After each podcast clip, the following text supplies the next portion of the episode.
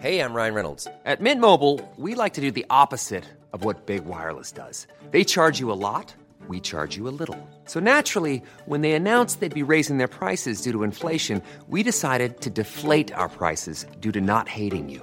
That's right. We're cutting the price of Mint Unlimited from $30 a month to just $15 a month. Give it a try at mintmobile.com slash switch. $45 upfront for three months plus taxes and fees. Promo rate for new customers for limited time. Unlimited more than 40 gigabytes per month. Slows. Full terms at mintmobile.com. Dixo presenta Factor Kaiser con Max Kaiser.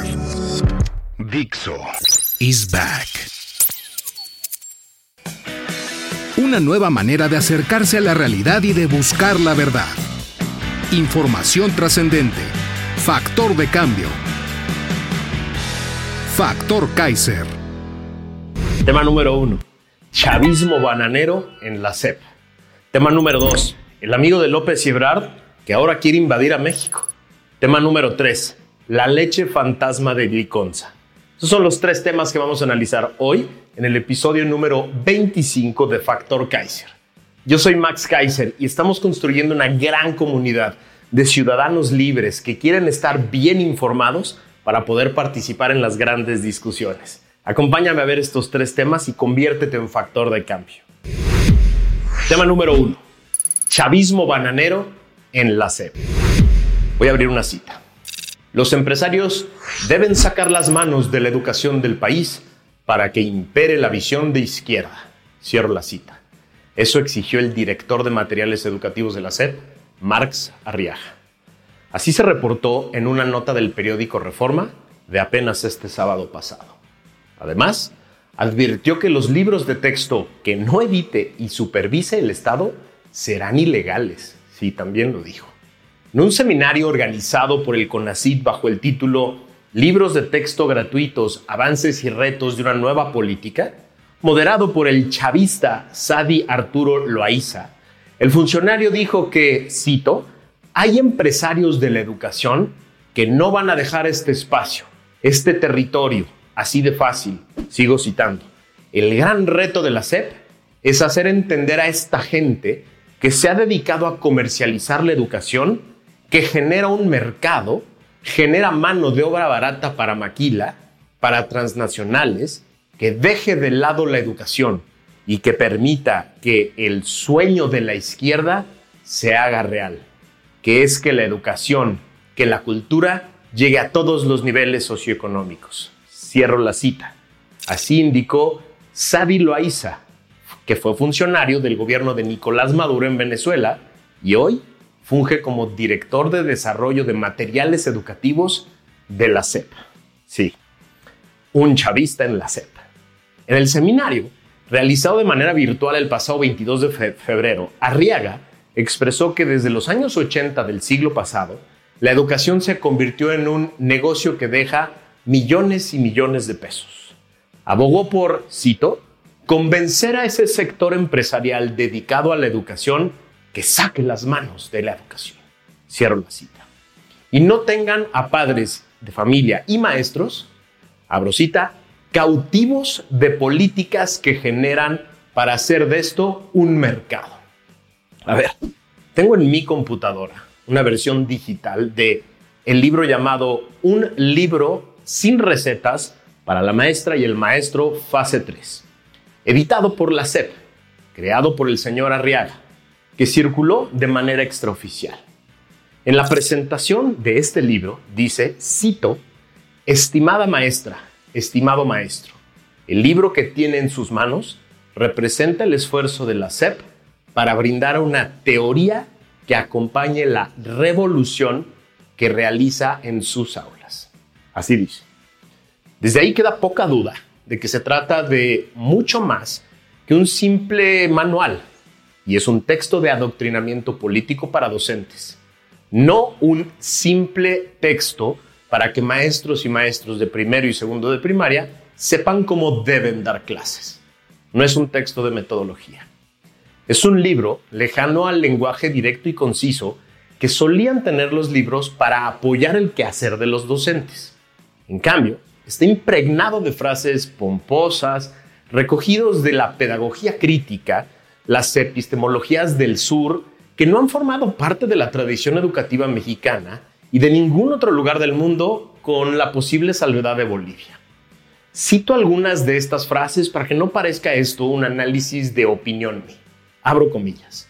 Así pues, nos corresponde construir una propuesta educativa que supere la sumisión, la marginación y la ignorancia, tomando como referencia el constructivismo social, el cual sugiere que el conocimiento se logra de manera colaborativa, respondiendo al contexto cultural y social de los estudiantes, como afirmó Vygotsky. Página 7. Vuelvo a abrir una cita. El libro de texto, como una contribución a la formación de un nuevo mexicano y una nueva mexicanidad afina la transformación irreversible del país. A mí ya no me queda duda que es un libro de adoctrinamiento. Sigo la cita. Respondiendo con ello al nuevo modelo de desarrollo social, político, cultural y económico que lo sustenta. Que quiere superar, abro otra vez la cita, un sistema económico que genera nuevas prácticas de esclavitud sobre los sujetos y de enajenación por los productos. Página 11 de este libro. Sigo citando. Abro la cita. Hoy, el sentido común, reforzado por una campaña gigantesca en los medios de comunicación, nos insiste que lo más valioso que poseemos es la libertad. ¿Y no? Sigo la cita. Frente a esta aseveración y aparente conquista social, aparente, prácticas como la disciplina escolar o la dirección y la planeación de procesos didácticos parecieran actividades retrógradas que atentan contra la libertad de los sujetos. Pero debemos entender que dicha libertad individualizada es un concepto que violenta la construcción de comunidad y genera dinámicas de enajenación que deben cuestionarse. Hagan de cuenta que estoy escuchando una mañanera. Vuelvo a abrir una cita. Las personas de la comunidad deben superar la apatía ante estas realidades o el consuelo que genera la sensación de poder o de tener que el ambiente de consumo promueve. Para ello, es fundamental reconocerse dentro de este sistema como uno de aquellos dos polos. Solo hay dos polos según este texto. Como un sujeto que forma parte de las élites hegemónicas que oprimen a los sectores marginados o como un oprimido que es miembro de una subalternidad y que posee múltiples prejuicios impuestos por el sector dominante que le impiden su crecimiento. Esto es una locura. Dos Méxicos, solo dos, así lo entiende el libro.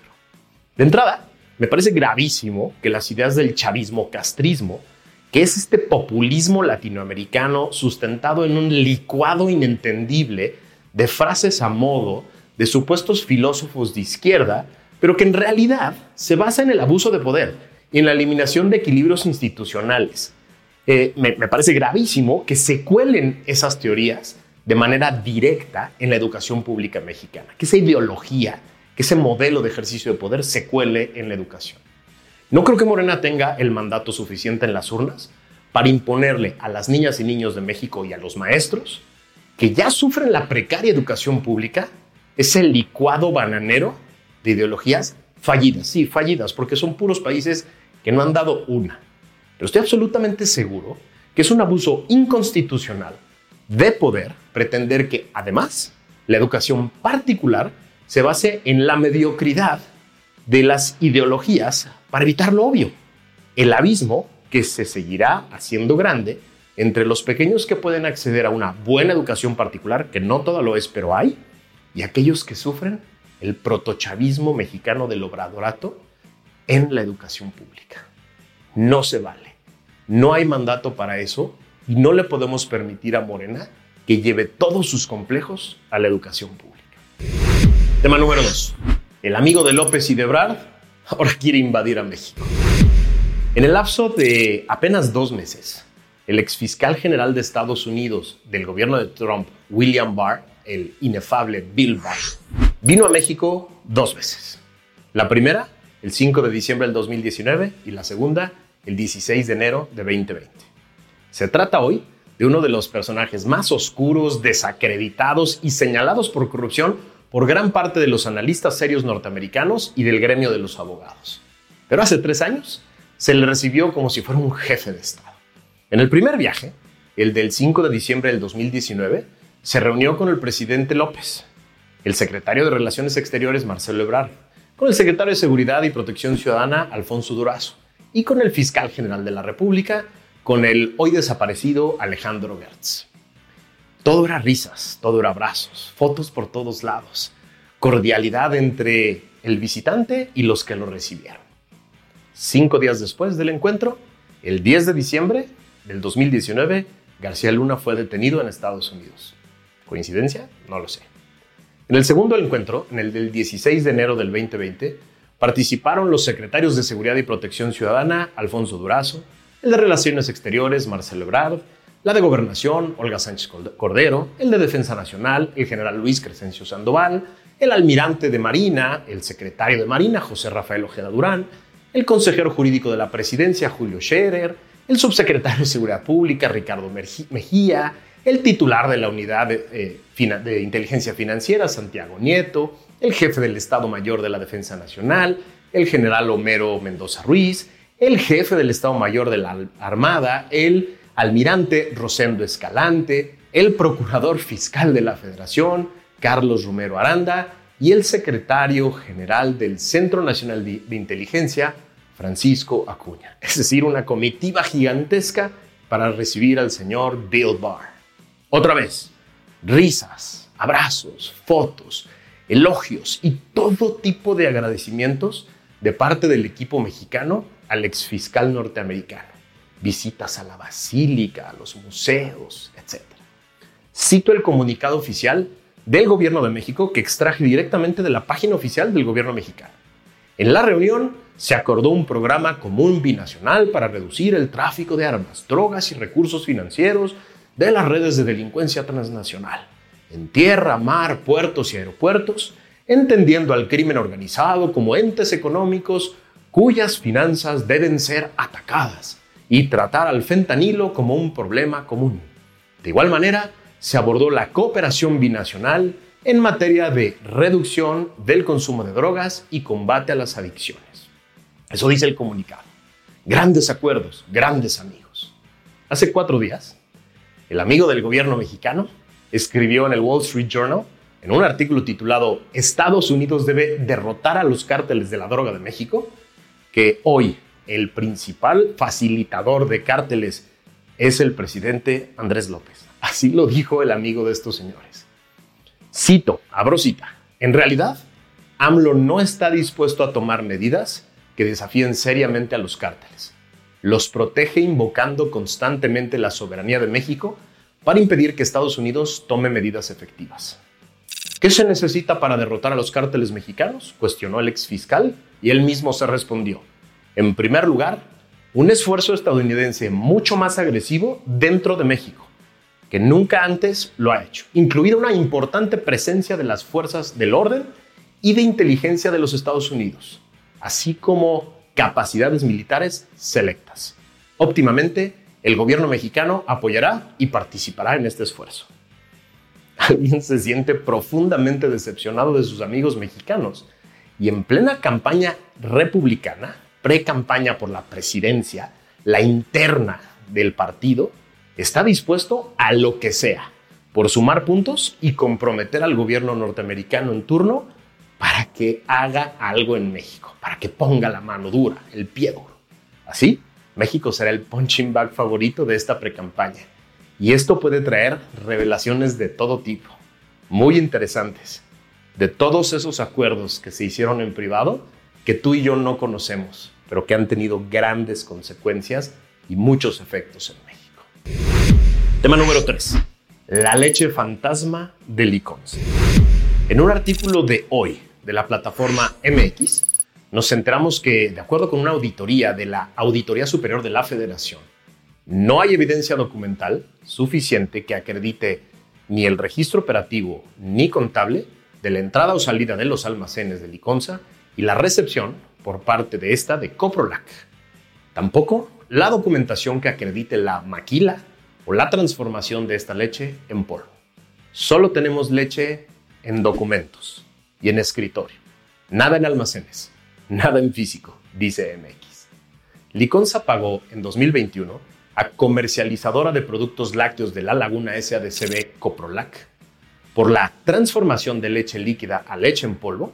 Sin embargo, no hay documentación que acredite la entrega y distribución de 79.7 millones de litros de leche, que representan 202 millones de pesos en un posible daño al erario.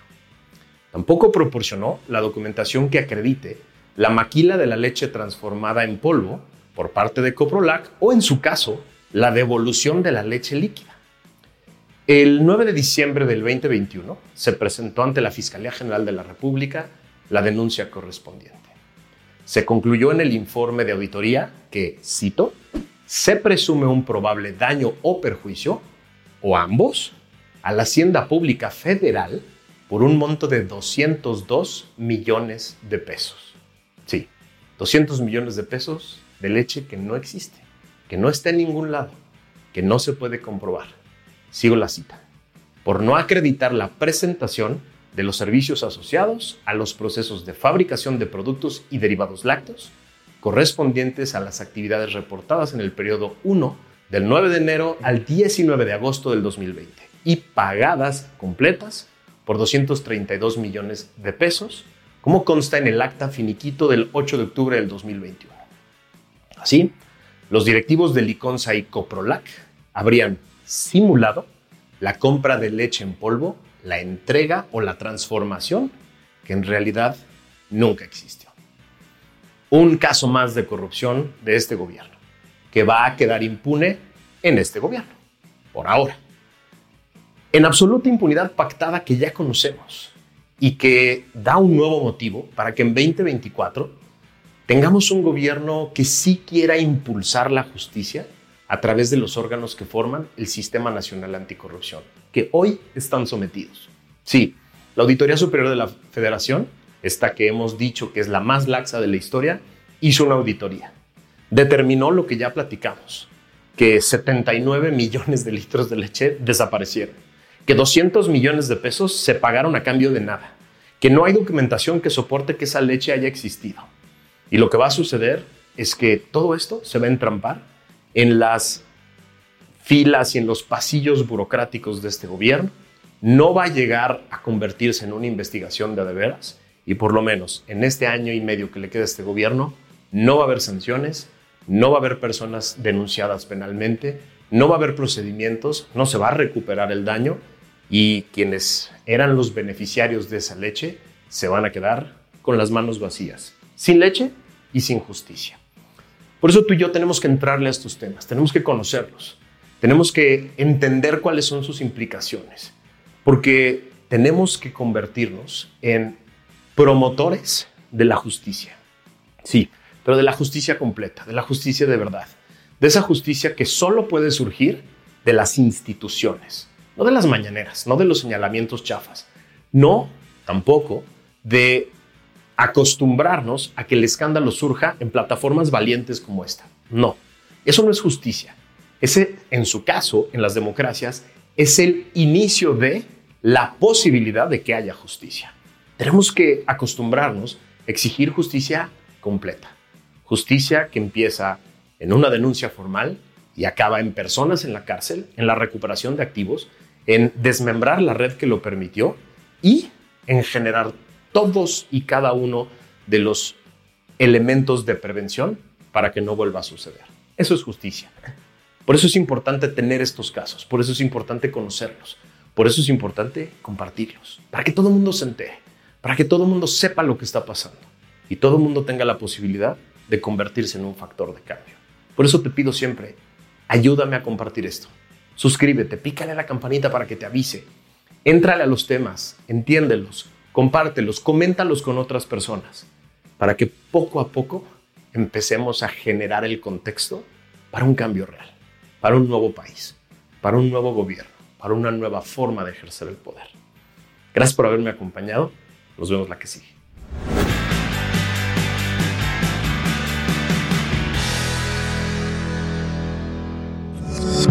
Dixo is back.